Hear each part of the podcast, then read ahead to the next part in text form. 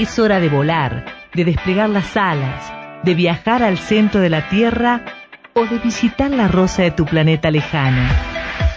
Es hora de prestar oídos a la cultura, ojos al arte, vida a los sueños, disfrutar, divertirse, aprender. Es hora de Capítulo 1 con Inés Brandán, Diego Tejerina y un gran equipo de soñadores. Ya comienza Capítulo 1. Muy buenas tardes, estamos en un nuevo episodio de capítulo 1 por acá por la 899 FM profesional con toda la cultura, el arte, el espectáculo de Salta, el país y el mundo. En esta tarde medio fresqueta, medio medio medio con viento, eh, un vientecito fresco, Inés Brandán los saluda y no lo saluda el compa Diego Tejerina porque se tomó el palo básicamente, se fue, hoy no vino, hoy no llega, Tejerina llega tarde o no llega, así que seguramente espero lo podamos ver las, este, mañana. Les digo la frase del día. Una generación sucede a la otra y cada una repite los actos de la anterior. Solo un instante antes de morir descubren que era posible soñar y dibujar el mundo a su manera para luego despertar y empezar un dibujo diferente. Esto lo dijo Elena Garro, iniciadora del realismo mágico, quien fuera esposa del gran Octavio Paz. Em, la traigo a colación porque es una escritora que admiro profundamente. Hoy es el Día de las Escritoras, escritoras mujeres. ¿No? Eh, una conmemoración iniciada justamente en España para recuperar el legado de las mujeres escritoras, hacer visible el trabajo de las mujeres en la literatura y combatir la discriminación que han sufrido a lo largo de la historia, como le pasó a Elena Garro, que siempre estuvo pobre a la sombra de su marido Octavio Paz, que también fue un gran escritor, pero no por eso ella menos virtuosa, como se diría, ¿no? Así que bueno, em, en, palabras de Elena Garro, eh, feliz día a todas las escritoras de Salta, el país y el mundo. Em, bueno, para empezar este primer bloque paso a presentarlo primero, este, y después seguimos conversando.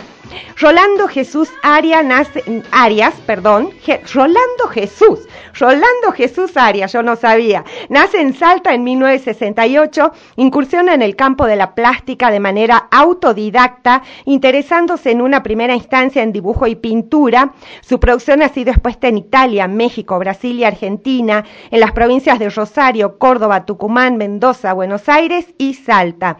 Entre las distinciones, obtenidas, cabe destacar el premio eh, Medaglia del Presidente de la República, Premio Internacional Vice Bugatti Giovanni Segantini. Nova Milanese, Italia en 2010. Segundo premio en el Salón Provincial de Artes Plásticas Salta 2010. Primer premio en el segundo Salón Regional Plaza de Almas Tucumán en el 2009 según premio en el Salón Provincial de Artes Plásticas Salta 2004 y primer premio Salón Provincial Homenaje al Jorge Luis Borges en Salta en 1999. Su obra forma parte de colecciones públicas tales como Museo de Castañino de Rosario, Museo del Arte Contemporáneo de Salta y Museo de Arte Contemporáneo de Brasil. Desde el 2001 codirige la Galería, la Galería Fedro, organizando talleres, muestras, charlas, seminarios y clínica de arte, a la vez que desarrolla un proyecto editorial. Actualmente se desempeña el cargo de subsecretario de la Secretaría de Cultura de la Municipalidad de Salta. Después de esta extensísima presentación de todas las cosas que ha hecho, Roli Arias, resumamos, ¿cómo te va? Gracias por estar. Muy, muy bien. Muy bien. Muy bien, muy contento de estar en, este programa. Eh, pensando en, el capítulo 1, sí. que es eh, en, muchos aspectos el definitivo, es el que va a definir si uno sigue o no sigue leyendo ese libro. Exactamente. El capítulo 1 es una cosa importante y y a la vez todavía no es nada. es siempre el inicio de algo, ¿viste? No sabes cuándo va a terminar, pero bueno, aquí estamos. Hace ya casi 500 programas que estamos con capítulo 1, Rolly. Así que... Bueno, imagino que la gente ya decidió que eh, sí, quedarse. Exactamente, o, no sé la gente, nosotros por lo menos seguimos acá poniéndole el pecho a la bala. Eh, bueno, es un enorme placer tenerte, la verdad, por toda la extensa, por la trayectoria que tenés como, como artista, pero también como, como subsecretario de la Secretaría de Cultura. Algo que celebro realmente es que eh, estos cargos se ocupen, eh, sean ocupados por gente relacionada con el arte, justamente, ¿no? Que gente del palo, que conoce la onda y que conoce la historia. ¿Hace una diferencia eso, conocerse, un, conocer un poco el ámbito cultural al momento de gestionar, digo? Eh, sí, bueno, ahora como subsecretario de estar cumpliendo los 10 meses y, es una, sí, una, de todo modo uno nunca va a dejar de aprender, ¿no? Porque sí, eh, a, a, a, toda la, el, modo de involucrarse y de trabajar en la gestión independiente, eh, que tiene muchísimas cosas a favor, ¿no? Eh, se, se, le incorpora en este momento todo el trámite que se requiere para cuando, cuando la gestión se trata de algo este, institucional, oficial, como es el caso de la municipalidad. Entonces, eh, ese aprendizaje en este punto en el que estamos, en, el de tener ese orden y esa previsibilidad mm. necesario para que los papeles lleguen en tiempo. Algo que, ya que estábamos hablando de mi, de mi cuestión como gestor en, eh, independiente, ¿no? Son, son son cuestiones que se resuelven mucho más a, nivel de energía. Sí. Y acá hay que, que sí, hay que tener bastante más de previsibilidad y de y, de planeamiento. Exacto, exacto. Y además está bueno, porque uno aprende de todos los planos, además siempre está bueno cumplir con todos los roles, ¿no? Por ahí eso te da también una amplitud eh, mayor al momento de gestionar, ya sea pública o privadamente o, como sea, pero eh, pasar por todas las etapas, porque el arte no solo es la producción individual, sino también después poder plasmarla, ponerla en práctica, llevar a una galería o a través de un libro. Eh, y por ahí son cosas que en los trámites se pierden un poco, ¿no? Y que en, la gestión uno puede, puede, como vos decís, con buena energía avanzar. Sí, y bueno, y también está la, la, gran diferencia, es, es, esta diferencia de escala. Hasta qué punto uno puede llegar de manera independiente y a partir de qué punto, dado por los recursos que se requieren o por lo que fuere, ya necesariamente estamos en, en, una instancia en la que requerimos la intervención de las instituciones, los auspicios. Este, así que bueno, en, en el, panorama cultural es muy rico y sobre todo en ciudades como Salta, que tienen una vida cultural este, muy interesante, muy variada. Eh, y por eso cuando se habla de cultura y se lo reduce solo al ámbito institucional, este, me parece que estamos dejando de lado que la cultura tiene una vida propia y que en todo caso eh, nuestra inteligencia estará en, reforzar aquellas áreas este, que necesiten eh, estos apoyos. Y pero bueno yo eh, insisto no no la vida cultural de Salta es, es apasionante. Cuando uno es más joven está más involucrado y pasa de una cosa en otra de una reunión a otra de una presentación en tal lugar, de por ahí son cosas que, que, suceden en ámbitos muy reducidos, pero que no por eso tienen menos potencia. Exactamente, exactamente. Hablando de esa potencia, eh, ¿cómo va el tema del plan de los murales? Porque me, me, encanta la propuesta y sé que ya están avanzaditos con el tema, ¿no? Lo, sí, sí, hoy, hoy se terminó el mural número 14. Para los que no conozcan lo que es el distrito de murales, es un, un, plan que lanzamos en el Parque General Belgrano, usando los laterales que tienen esos edificios, que son de 12 metros por 6, que son eh, una superficie que nos permite eh, desarrollar estos murales a gran escala, que es lo que Salta no tenía. Sí.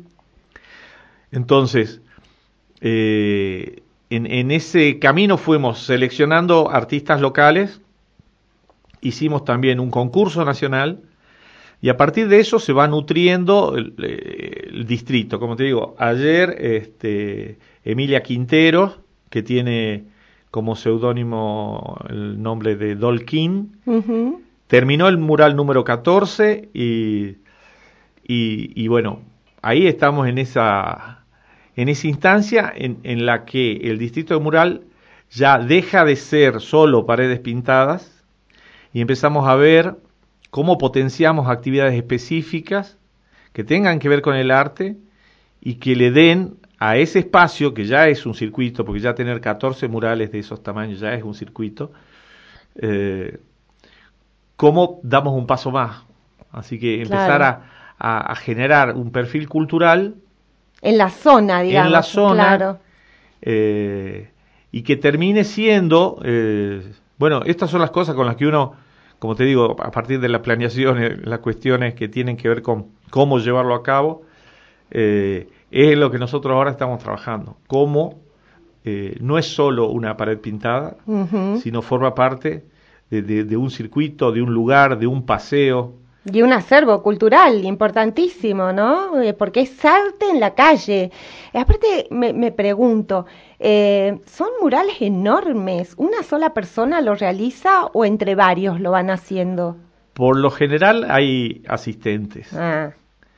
Eh, sobre todo por una cuestión de los tiempos y del cansancio, porque hay que subir, hay que a veces hay que pasar los pinceles, están en, el último andamio. Te olvidaste un color y te querés matar, ¿no? Te va a decir, Dios mío, ahora tengo que bajar 28 escalones para buscar el azul, me muero. Claro, y, y sobre todo, ¿qué nos interesaba también en el armado de este proyecto? Es, es esa experiencia de saber que la exigencia es la que va a marcar la calidad. Mm. Entonces, eh, eh, llevar sus, sus bocetos a esa escala es una gran exigencia para los artistas. Y, hasta ahora puedo decir que todos eh, subieron al andamio de una manera y ya bajaron de otra. Claro. Bajaron con todo ese aprendizaje que, bueno, que si leen, bueno, hoy leí el, posteo de, de, Emilia Quintero, este, agradeciendo esa posibilidad de hacer, de llevar eso a cabo, ¿no? Entonces creo que sí, que hay que, que hay una, una base de artistas a lo que hay que, exigir porque se van a potenciar de esa manera. Mm. Y, este, e, en este caso, por ejemplo, en el, bueno, el caso de Emilia, debe ser fuertísimo ver tu obra plasmada en un edificio, ¿no? Eh, a gran escala y, y, todo lo que te significó. ¿Vos, Rol, hiciste alguna vez murales o, o paredes, por lo menos, o no? Sí, yo hice de todo hasta que una, en un momento, bueno, igual hasta de hecho en mayo pinté unos murales, pero no, mi especificidad está en el papel y en la comodidad de un tablero. Mm. Poner el cuerpo, aparte... Hay que tener también, o sea, determinada edad, supongo, para eso, ¿no? ¿O no? no o, hay, o hay muralistas este, entrados en años, Rolí. partimos de que, de que aguerridos van a tener que ser. Claro. Porque por ahí pueden ser jóvenes cómodos también, pero no. Claro. Acá estás eh, suspendido al, al en, en, los andamios, merced al, al, al clima. Claro. Y la verdad, eh, yo no. No, porque, o sea, tenés que vencer incluso miedos personales a la altura, por ejemplo, algo que yo no eh, podría hacer. Eso, eh, pero y subieron muchos, muchos de los artistas que subieron tenían miedo a la altura. Y contaban cómo hacían, cómo cerraban los ojos, cómo se quedaban agarrados al, a la baranda y de a poco empezaban a respirar y, porque estás a 12 metros claro o sea, que, además de pintar tuvieron que hacer yoga control mental eh, y un montón de cosas toda una, una un aprendizaje desde todo punto de vista no superar los miedos personales incluso. claro lo que hace que sea una disciplina específica con saberes específicos. Claro exactamente muy bueno la verdad que este me encanta me encanta que, que, que Salta esté llena de arte esa es la idea, este, y además me parece muy buena idea utilizar estas paredes enormes, grises a veces y tristes, ¿no? Con, con, obras de arte que valgan la pena, así que me parece genial. Y en, y en esto que hablábamos de, de, la previsibilidad, de, de, plantear un plan, como es el, caso este de lo que estamos hablando del plan de, murales y arte en las calles, eh, tener la, la voluntad, en este caso de la doctora Betina Romero, de apoyar y de estar pendiente de lo que está sucediendo, ahí, de ir a visitar, de charlar con los artistas, eh, también eso te da una espalda para trabajar con, con, con, tranquilidad, y con soltura. Claro, y de hecho ahora cuando venía el taxi recibí mensajes de ella preguntándome puntualmente sobre la iluminación del mural, del último mural que acabamos de, inaugurar, o sea, ah. que terminamos hoy. Entonces, eh, ese planteo que decís vos de, de, una ciudad llena de arte, eh, eh, contamos con esa posibilidad, con ese apoyo, y entonces también se, hace más fácil. Claro, buenísimo. Sé que estuvieron en Arte Va, ¿puede ser? En, sí, sí, en, en, digamos, concretamente dos galerías de arte salteño, que son La Arte, y Remota Galería, eh, la arte de Soledad Ávar y Remota Galería de eh, Gonzalo Elías y Guido Llanito, eh, se presentaron a la convocatoria de Arte Va y quedaron seleccionados. a partir de ahí, y, en la gestión que ellos nos, hicieron, la municipalidad le, dio auspicio para que para, para acompañarlos en en, en esta, no sé cómo decirlo, porque es en, esta aventura, que no es aventura, en este trabajo, porque a la vez terminan siendo de alguna manera embajadores de Salta en el evento de arte más importante que tiene Argentina. Claro. Entonces, que eh, en, en, este contexto de, de, de feria federal, eh, Salta está presente porque es la voluntad de ellos de ir y la de nosotros de apoyarlos. Eh, pero eh, sobre todo es la iniciativa de ellos y, de hecho Remota Galería ganó el premio a la mejor galería del, mm. del, espacio Utopía, que es el espacio donde van las galerías independientes. Entonces, esas son noticias que ponen al arte de Salta en circulación en, en, otros niveles. Así que también eso es importante. Tenemos, como hablábamos recién, de un, de un desarrollo local que, que, es muy rico y también está cómo, cómo esto se puede replicar en, en, en otras ciudades. Esto que decís es muy importante porque muchos artistas sentimos por ahí, los escritores, no solo pasar mucho, eh, quedamos siempre circunscriptos en el ámbito provincial y nos cuesta mucho salir este, de ese ámbito, ¿no? Llegar a otras provincias o a, a otras ferias, por ejemplo, del libro en este caso, o de artes en este caso, este, y, nos cuesta mucho hacer proyectar el arte al resto del país, ¿no? El arte salteño al resto del país. O sea que me parece mm, una idea genial esto de que dos galerías, falta de una además, ¿no? Se hayan presentado en, en Arte Va. Sí, un detalle llamativo, por ejemplo, Tucumán no, no tenía galerías, había una de Tafí Viejo, pero de Tucumán, que, que es una, una ciudad que siempre está presente, este año no. Eh, y sí, el gran desafío es ese.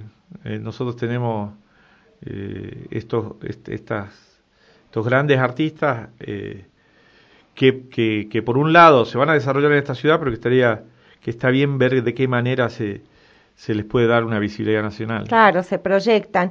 ¿Cómo va el tema del, del Museo Itinerante de Fotografía?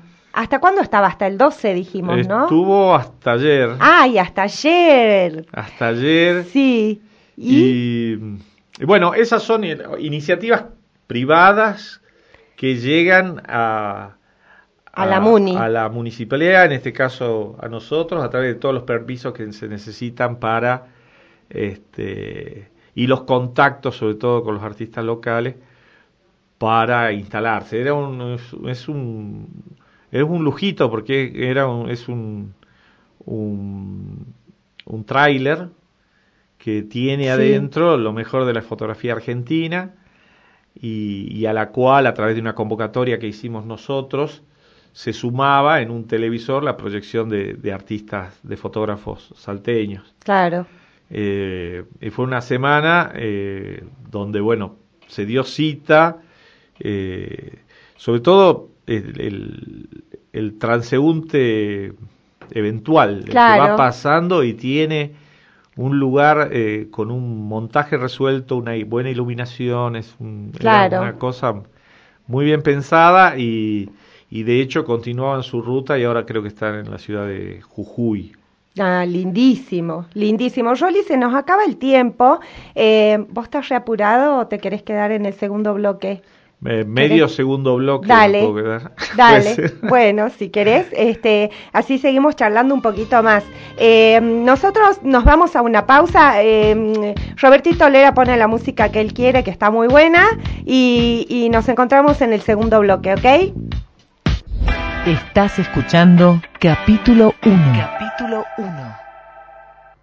Bueno, estamos en el segundo bloque de capítulo 1. Eh, tengo un mensaje. Hola, Brandán y NN. Dice, ¿qué pasó? ¿Qué pasó con Tejerina? Bueno, como no avisó de su ausencia, simplemente le descuento el sueldo. Muy bien. He dicho, a poner un poco de humor al comienzo de la semana, Elizabeth 613. Buenísimo, Eli, estás participando del sorteo por los libros eh, en la instancia en que ya estamos por cumplir 500 años de... 500 eh, años, ya parezco Matusalem. 500 programas este, pero en verdad es como si fueran muchos años más. Em, eh, bueno, aprovechando que, este, lo tenemos a Rolly Alias, el subsecretario de Cultura de la, de la Municipalidad de Salta, eh, se tenía que ir, pero lo retuve, lo tengo acá amordazado a la silla, porque me resulta muy interesante la charla, este, así que bueno, Rolly, gracias por quedarte, aunque sea un ratito, medio bloque más. ¿eh? eh contame, ¿qué, em, ¿Qué, qué cosas se vienen? ¿Qué, qué, qué estamos, ¿En qué instancia está ahora? ¿Con qué actividades está ahora la Secretaría de Cultura? Bueno, lo que tenemos en, en este momento, en el que se inauguró este sábado en el Museo de la Ciudad, es eh, una muestra que se llama Escultura y eh, está compuesta por casi 100 obras de 43 alumnos y alumnas artistas, podríamos llamarlo, del taller de este, Viviano Valle. Ajá. Eh, muy, muy interesante, muy, este, muy, muy, eh, sobre todo la cuestión de, de, ver esa energía de, de gente que empieza un taller ya de adulto. Ya grande, eh, claro. Y, y, ver cómo Viviano Valle, que como dije esa noche, a ella le hubiera bastado con ser un excelente artista como es, pero que además de ser un excelente artista, tenga esa energía para enseñar, en este caso, a estos 43 eh, artistas. Eh, y realmente eso eh, es, muy interesante y para nosotros es el, el, el preámbulo de lo que va a ser la muestra de Viviano Valle el mes que viene. Ajá. Nosotros hicimos un ciclo dentro de lo que es el, la programación del Museo de la Ciudad, eh, que para que lo tengan en claro es el que está en Florida y Alvarado. Sí. Un ciclo que se llama Maese y que es eh, homenaje a, grandes maestros que tiene la ciudad y que los, que los tiene vivos y que dieron mucho por la ciudad y y, ese ciclo arrancó con, con Alberto Eliseche. Sí. Eh, y bueno, y vamos a estar ahora, como te decía, en, el, en este ciclo uh, para el mes que viene con la muestra homenaje a Viviano Valle. Ajá. ¿Y, ¿Y, cuánto tiempo va a durar la muestra? ¿Cuánto, ¿Cuánto tiempo tiene la gente como para que vayan sabiendo? No, ya la, de Viviana Ovalle, va a estar dos meses. Ajá. Así Que, la van a ¿Y la del taller de Viviana? Un mes. Un mes. Buenísimo. O sea, se acaba de inaugurar, así que tienen un, tiempo para ir. Este... Esto que mencionás, ¿no? Eh, para mí, desde mi punto de vista, esto de eh, un artista para mí en alguna forma se completa cuando se completa o se realiza más cuando hay generosidad por parte del artista de transmitir su conocimiento, ¿no? A veces eh, es difícil verlo o, ves que en la mayoría de los artistas este, de artes plásticas tienen esa generosidad de transmitir conocimientos y de, y de propagar el arte. Sí, bueno, hay, es, también una como una característica o una calidad, o sea, no todos tienen ese don. De enseñar. Sí, y, y, ese, y esa voluntad de dedicar ese tiempo. Sí. Porque es un tiempo que, que, que lo sustrae de otras actividades. O sea, si bien eh, también no, no, no, somos ingenuos y sabemos que, que, se vive de dar clases, sí. Eh, también es una actividad que en sí es generosa. sí. Eh, dar las condiciones para que una persona se desarrolle en una determinada, dar el ámbito, eh, compartir la mirada, que es importantísimo, eh, y a su vez, si uno ve la, la, variedad de propuestas, te das cuenta que también hay una, una pluralidad en el modo de ver eh, las producciones. Entonces, bueno, eso como, como como museo también lo agradecemos, agradecemos y de hecho eh, la, energía de esa noche que fue esta inauguración fue el sábado. Son cosas que te hacen arrancar el lunes con una energía vamos que, que claro que, vamos que se puede y que es lindo. porque te, eh, te, alimenta claro, te alimenta. Exacto. Así que, que bueno eso es como como contando lo que viene en el museo y algo que pasó este fin de semana. Eh, y bueno, y después, y ya así un poco como para cerrar, eh, nosotros, eh, es algo que siempre se dice, pero no está de más decirlo, que hay una, nosotros tenemos una política de, puertas abiertas, así que cuando, cuando quieran, se pueden, pueden pasar por la, por la Secretaría de Cultura, pedir una, una audiencia conmigo es algo muy fácil, así que... Sí, sí, sabemos que sos reaccesible, sí, sí, es verdad. Este, está genial. Este, sí, porque estaba pensando, eh, hay muchísimas cosas, muchísimos artistas. Desde el ámbito de la literatura, eh, eh, también se podrían hacer este, cosas, eh, así que seguramente estaría bueno también. A mí lo que me encanta, te digo, Rolly, son las muestras em, interactivas, multiculturales, ¿no? Me encantan, me encanta que esté la pintura, la danza, la literatura. Eh, yo cada vez que presenté un libro lo hice así, ¿no? Lo hice con, eh, interviniendo varias artes, ¿no? varios artistas en escena. Em, así que eh, estaría bueno pensar en un, en un proyecto colectivo de ese tipo también, ¿no? Eh, como para cerrar el año. Está bueno, sí. Y ahora que me estoy acordando de literatura, en el Museo de la Ciudad estamos haciendo, se está transformando también en, porque es un espacio que nos están pidiendo mucho eh, los poetas. Sí. Así que es hermoso ver una sala, ver gente escuchando poesía sala llena. Este jueves tenemos de nuevo el ciclo Bitácora, eh, que son dos autores locales y en este caso suman un poeta ecuatoriano. Ah, qué lindo. Así que bueno, esos son ciclos que como te digo, nosotros le damos el lugar eh, y los acompañamos, pero que son iniciativas de gente que se acerca y solicita el espacio y, por suerte, como te digo, funciona y funciona bien. Y, y, también son cosas que alimentan esto, esta, esto de palpar que hay una sala llena escuchando poesía también son cosas que dan esperanza. Claro, exactamente, exactamente. Bueno, Rolly, sabemos que estás súper apurado, súper ocupado, por suerte, por suerte hay mucho por trabajar en, en, la cultura de la MUNI, así que te libero, gracias por haber estado, sabes que tenés las puertas abiertas de capítulo 1 para todo lo que necesites este, dar a conocer, a informar. Nosotros siempre estamos, ¿no? Este, chusmeando las páginas y demás, eh, pero bueno, siempre las puertas también están abiertas para recibirte cuando, cuando quieras, cuando lo desees, este, para, para seguir hablando de esto que tanto nos gusta, que es la cultura. Bueno, muchísimas gracias por la invitación y acá se está muy cómodo, así que. Bueno, me alegro mucho. Me alegro mucho, buenísimo. Bueno, aquí pasó Rolly Arias, subsecretario de Cultura de la, de la provincia, perdón, de la MUNI, de la Municipalidad de Salta, pero además este, un gran artista, un gran artista con una vasta experiencia en el ámbito no solo cultural, sino también en, en, en, la pintura, en la plástica. Me copan sus cuadros, debo decir, me, me, me copan mucho sus cuadros. Ya voy a ver, voy a ir a chusmear alguno de ellos. Este, así que bueno, la verdad que un placer haber estado con Rolly Arias en este segundo, en este pequeño, en esta pequeña fragmento de, del segundo bloque de capítulo 1. Hablando de otras cosas, hablando de un día como hoy, 17 de octubre, eh, pasaron varias cosas en, este, en un día como hoy. La historia es así, contradictoria o lineal. Las fechas marcan el ritmo de los acontecimientos en el devenir de un país como el nuestro.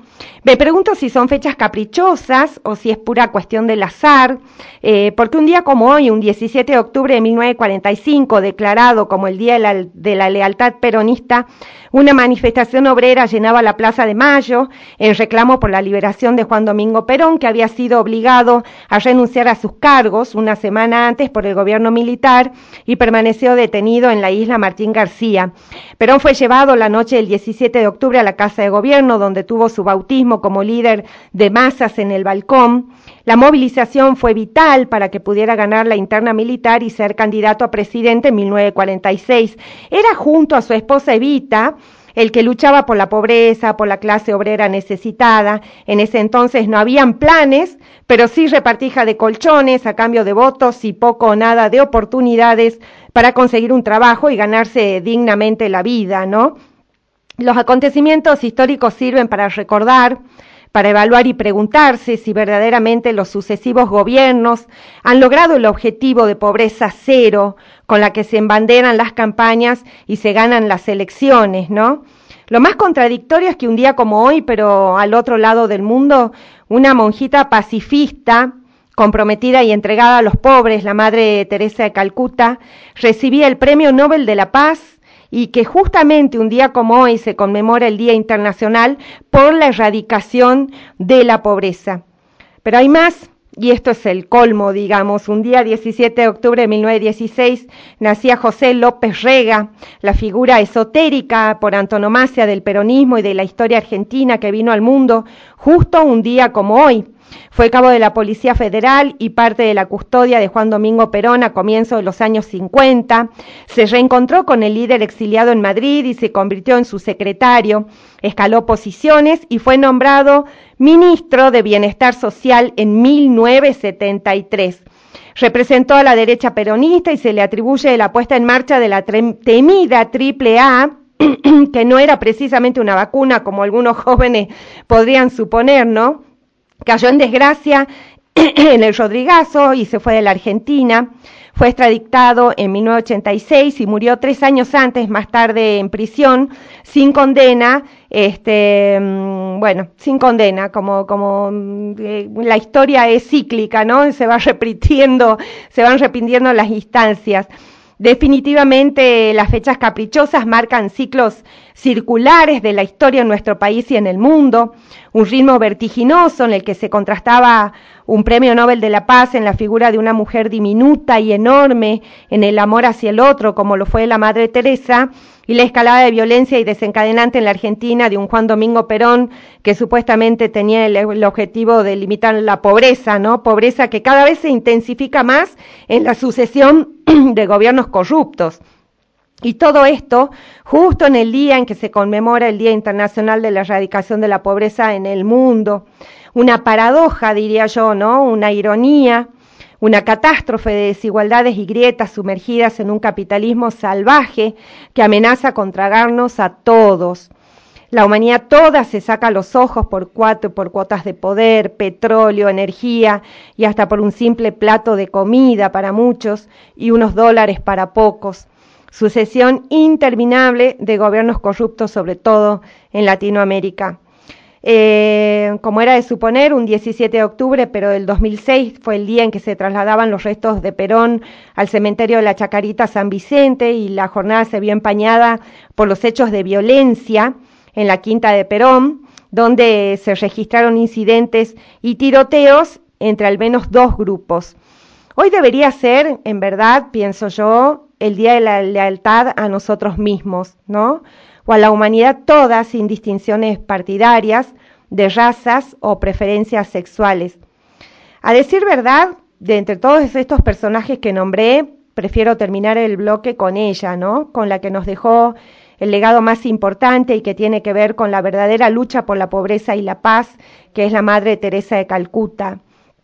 Fue, ella fue una religiosa albanesa nacionalizada india, cuando ella falleció, la Congregación de las Misioneras de la Caridad contaba ya con más de 500 centros en un centenar de países. Su objetivo era ayudar a los más pobres, un ejemplo palpable e inspirador de generosidad y abnegación en la entrega a los demás, ¿no? Eh, sobre en estos tiempos. Despertó su vocación de misionera a los 12 años y siendo aún una niña ingresó a la Congregación Mariana de las Hijas de María, donde inició su actividad de asistencia a los necesitados. Conmovida por las crónicas de un misionero cristiano en Bengala, a los 18 años abandonó para siempre su ciudad natal y viajó hasta Dublín para profesar en la congregación Nuestra Señora de Loreto. Como quería ser misionera en la, India, embarcó hacia Bengala, donde cursó estudios de magisterio y eligió el nombre de Teresa para profesar. Apenas hizo los votos, pasó a Calcuta y la profunda impresión que le causó la miseria que observaba en las calles de la ciudad la movió a solicitar a Pío XII la licencia para abandonar la orden y entregarse por completo a la causa de los menesterosos. En 1947, como culminación de aquella dilatada lucha liderada por Gandhi, la India alcanzó la independencia un año después, Teresa de Calcuta obtuvo la autorización de Roma para dedicarse al apostolado en favor de los pobres, ¿no? Teresa abría centros en diversas ciudades del mundo, atendía miles de moribundos sin importar qué religión profesaran, algo importante, ¿no? Miles de moribundos sin importar qué religión profesaran. Para nosotras, decía ella, no tiene la menor importancia la fe que profesan las personas a las que prestamos asistencia. Nuestro criterio de ayuda son las creencias, sino la necesidad. Jamás permitimos que alguien se aleje de nosotras sin sentirse mejor y más feliz, pues hay en el mundo otra pobreza que es peor que la material. El desprecio por los marginados reciben, que el desprecio que los marginados reciben de la sociedad, que es la más insoportable de las pobrezas, para replantearse y preguntarse qué nos sucede hoy, ¿no? En concordancia con estas palabras, Santa Teresa de Calcuta convirtió en el premio de una rifa, por ejemplo, un coche descapotable que le dio el Papa a Pablo VI durante su visita a la India en 1964, y destinó los fondos recaudados a la creación de una leprosería en Bengala. Posteriormente convencería al Papa Juan Pablo II de abrir un albergue para indigentes en el mismo Vaticano, ¿no? Estas acciones este, se, me, se, me, se, me, mm, se me cruzan, ¿no? Se me viene a la memoria la Ferrari de Menem, por ejemplo, ¿no? Que se la tuvieron que sacar con force, más o menos. Eh, sin embargo, la Madre Teresa de Calcuta convertía el premio de una rifa de un coche descapotable que le habían donado en ayuda para los más necesitados y, para los más indigentes, ¿no? Eh, el, enorme prestigio moral de la Madre Teresa llevó a que la Santa Sede la designara representante ante la Conferencia Mundial de las Naciones Unidas celebrada en México en 1975 en ocasión del Año Internacional de la Mujer. Este, que falta nos haría ahora una Teresa en la ONU, ¿no? En la lucha por los derechos de las mujeres y por la paz en el mundo, sobre todo eh, atendiendo a la, a la, guerra que se suscita y que, y que sigue existiendo entre, entre Rusia este, y Ucrania, ¿no? Eh, consciente del respeto que inspiraba, el Papa Juan Pablo II la designó en 1982 para mediar en el conflicto del Líbano. Si bien su intervención se vio dificultada por la complejidad de los intereses políticos y geoestratégicos del área, ¿no? Desde posiciones que algunos sectores de opinión consideraron excesivamente conservadoras, participó vivamente en el debate sobre las cuestiones más cruciales de su tiempo, a las que no fue nunca ajena. Así, en mayo de 1983, durante el primer encuentro internacional de defensa de la vida, defendió con vehemencia el derecho a la vida. Una madre Teresa de Calcuta que, que, actualísima, ¿no? Actualísima y tan necesaria para los tiempos que corren, para la vida que, que, que, venimos teniendo, las crisis económicas, la falta de oportunidades, la falta de trabajo. ¿Lealtad hacia quién? Me pregunto yo, ¿no? Lealtad hacia nosotros mismos, hacia lo que queremos como sociedad, hacia lo que, hacia hacia lo que pensamos que necesitamos para el futuro de nuestros hijos, ¿no? Em, igualdad eh, eh, y libertad de oportunidades para las mujeres, ayuda y sosiego para los pobres, ¿no? Es lo que ella transmitió. Así que un día como hoy, más que celebrar o más que conmemorar el Día de la, Lealtad Peronista, em, yo les dejo el pensamiento de pensar eh, la inquietud de pensar en qué tipo de lealtad apoyamos, ¿no? Eh, yo prefiero prefiero jurarle lealtad a la Madre de Teresa de Calcuta, no porque haya sido católica, porque lejos de mí tengo muchas críticas hacia, hacia, hacia este, los estamentos de la Iglesia, pero a una mujer como ella no se le puede negar hoy recordársela, porque me pareció mucho más importante que todos los otros personajes que mencioné. Hemos llegado al final de capítulo 1. Eh, hice lo que pude, señoras y señores. El cumpa Diego Tejerina no estuvo para apuntalar, se lo extraña. esperemos que mañana esté.